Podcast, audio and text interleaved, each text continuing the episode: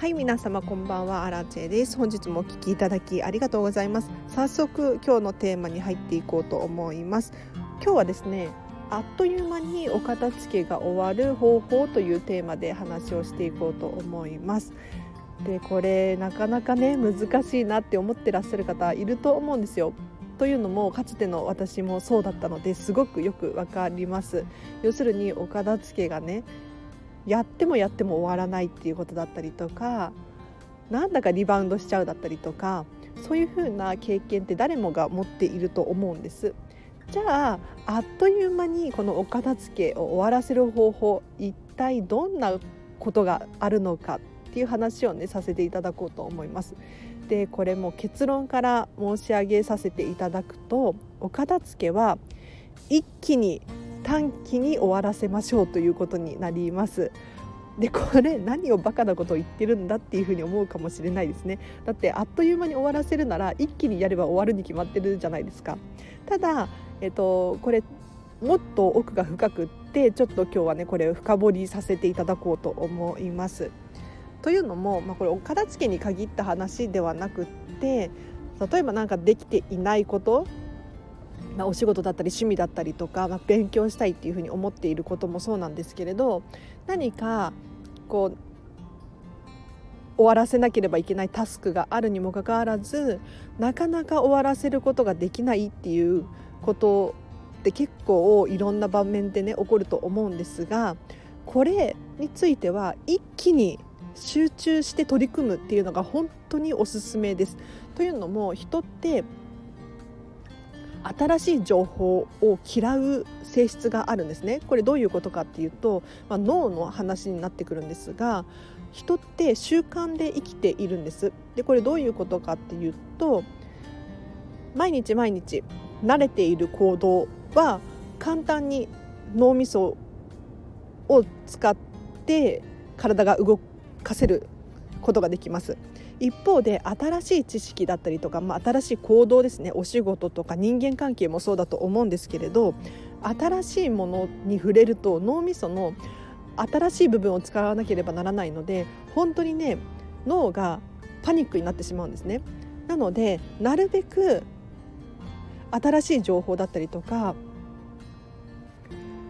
行動ですね。こういうのを脳は避けたがる性質があるんです。なのでもし何か新しく始めようっていうふうに思った時になかなか手が出せないっていうことがあると思うんですがそれはですね脳の性質上当たり前のことなんですね、うん、要するになんでこういうことが起こるのかっていうと今までの習慣で生きていけれているわけですよね。で新しい習慣を手に入れなくてもこのままの状態で生きていけるわけですよ。そしたらリスクをわざわざ取って新しい習慣を手に入れる必要がないっていうふうに脳は判断するんですね。ただこの脳の考えをそのままに行動しているとなかなかねお片付けだったりとか、まあ、人間関係お仕事とかもそうなんですけれど始めたいなっていうふうに思っていることがあるものに手を出せなかったりするんです。でそういう時じゃあ一体どうしたらいいのかっていうと一気に集中して取り組みましょうっていうことになってきます。でこれ一気にやるとどうしてはかどるのか集中することができるのかっていうとですね要するに習慣されていない行動をとるってなると脳がやりたくないよっていう新しい脳のキャパを使いたくないよっていうふうに判断しちゃうんですけれどこれを手っ取り早くもう習慣化させてあげることによってお片付けだったりとか、まあ、その他のことに利用することができるんですね。例えばなんですが皆さん歯を磨く行為ってもう息をするようにできると思うんですよ。何も考えずにもうご飯食べ終わったら歯を磨くっていう習慣がねあるので何にも脳は考える必要すらなく行動できていると思うんです。であとはよくあるのはこれ私は経験ないんですけれどもう酔っ払っちゃってもう記憶がないのにちゃんと家に帰ってきてるだったりとかでどうやって帰ってきたんだろうっていうふうに思うことがあるかもしれないんですけれど習慣化されていることってもう脳を使う必要なく行動することができるんですよ。一方であの初めて自転車に乗った時のことを思い出してほしいんですけれどもう要するにペダルをね踏み出す右足右足を出す左足を出すっていうのを一個ずつ考えないと行動することができなかったと思うんですよ。ただこれ慣れてくると習慣化してですねあの何も考えずに行動することができるんですねなのでこれお片付けも一緒で初めのうちはよくよく考えないとできないんですね。うん、でこれ人間関係とかお仕事とかにも転用していただきたいんですけれど新しい情報だったりっていうのはもう一個ずつ脳を使わないと行動することができないんです。でそうすると脳は疲れるのでそれを嫌がる傾向があるんですね。ただこれをもう強制的に短期間で集中してやることによって脳が慣れてくるんです。なのでそうすることによって慣れてきて習慣化されるとお片付けもスムーズに、うん、考えることなく、まあ、考えることなくは難しいかもしれないんですけれどあのやるかやらないかっていう選択だったりとかどうやってやったらいいんだろうっていうふうに思い思いながらやらないみたいなそういうことをねしないんじゃないかなって思います。要するに先延ばしをしないことにつながると思うのでぜひお片付けはですね一気に短期に集中してやることによって脳がまあ、最初は嫌がると思うんですが慣れてくるのでで慣れてくるともう閉めたものでですね あのどんどんあのスピードアップしてお片付けをすることができると思うので是非慣れるまではですね大変な思いをするかと思うんですがそれまではなるべくお片付けを集中してやる、うん、例えば1ヶ月に1回とかではなくってもう週に1回とかもう週末はお片付けをするっていうふうに決めていただくと体が慣れてくるので、うん、なんだか楽しくなってくるんですね。一方でこう長期的にお片付けをしようっていうふうに考えてしまうとなかなか終わらないんですよ。本当に終わらないで終わらない現実が見えちゃうともうやりたくないっていうふうに思っちゃうのでぜひあの短期間短期間に集中してやることによってもうモチベーションもアップしますね。あのビフォーアフターが目に見て分かりやすいのでこれだけできたっていう風にモチベーションにつながると思いますのでぜひ短期間でお片付け終わらせてみてください。ということで今日はここまでにします。でね以前実はお片付けは小さく小さく始めようっていう風に話した回があります。こちら今日の合わせて聞きたいなのでリンクを貼っておきますね。でこれと一見して言ってることが真逆なんですよ。要するに前回の放送ではお片付けの難易度をとにかく下げて5分でいいから始めようとかこんまりさんの本を1ページだけでいいから読んでみようっていう話をさせていただきました。で一方で今日は一気に集中して短期間で終わらせましょうなんていう話をしているんですね。でこれ矛盾しているようで実はねちゃんとあの効果がある方法だと私は思っているんですが人って最初の一歩が本当に難しいんですね。なんとなく筋トレしようとかなんとなく英会話習いたいとかなんとなく転職したいなっていうふうに思ってはいるものももののいざこう行動に移すってなると結構億劫だったりするんですよ。でそういう時にじゃあどうしたらいいのかっていうとお片付けの場合はもう本当に小さく小さく始めてみましょうっていうことになります。で1ページだけ本を読むってなったらいつでもできると思うんですね。もう1分あればできるはずなんです。なのでまずは始めるところからスタートしていただきたいんです。で始めたら次のステップが進みやすくなるんですね。これスモールステップっていう言い方をするのでぜひ、えーと、気になる方いらっしゃったらスモールステップを検索していただきたいんですけれどまず一歩踏み出すでそれに慣れてきたら徐々に時間を延ばしたりとかどんどんレベル上げをしていくことができるんですね。ただ最初の一歩を踏み出していないにもかかわらずいきなり完璧を目指そうとしてもなかなか難しいんですよ。はい、でこれもゲームとかと同じでまだ0レベなのに1レベなのに100レベの敵を倒そうとしても難しいじゃないですか。そうじゃなくって徐々にレベル上げをしていくことによって、えっと、最終的にねボスを倒すことができるんです。ただこれを始めるのも最初の一歩が肝心なんですよ。だって始めることをしなければボスに出会うこともないじゃないですか。なのでぜひ皆さんはですねまずお片付けが始められていないっていう方いらっしゃったら小さくとにかく5分だけでいいので始めてみてください。でその後ですね、えーと、軌道に乗り始めたらもう一気に集中してお片付けを終わらせましょう。はい。私お片付のねモニターさんでレッスンをすることが結構あって今7人目くらいやってるんですね。で大体皆さん23ヶ月くらいでお片付卒業する方が多いですね。はい、でもっと短期間で終わる方もいらっしゃれば、まあ、人によるのでもうちょっと長期にわたる方もいらっしゃるんですけれどそれでもね23ヶ月あれば結構終わることができるんですね。でお片付23ヶ月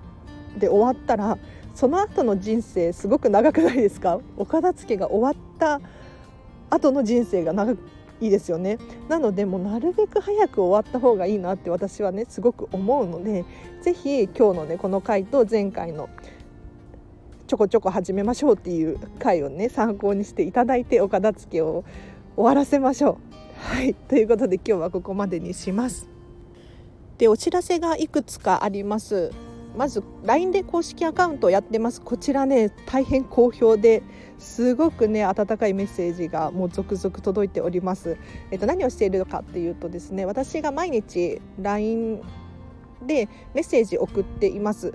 でお片付けに関することだったり全然関係ないことをつぶやいていますのであ荒地さんから LINE 来たっていうことでお片付けのモチベーションにつながるかもしれないですし生活のヒントになることをつぶやいたりしていますのでぜひお友達申請してください。で今月からスペシャルでですねはい、実は LINE 公式アカウント限定公開のスタンド FM を始めようかなと思っております。でどんなスタンド FM にしようかと思っているのかというと LINE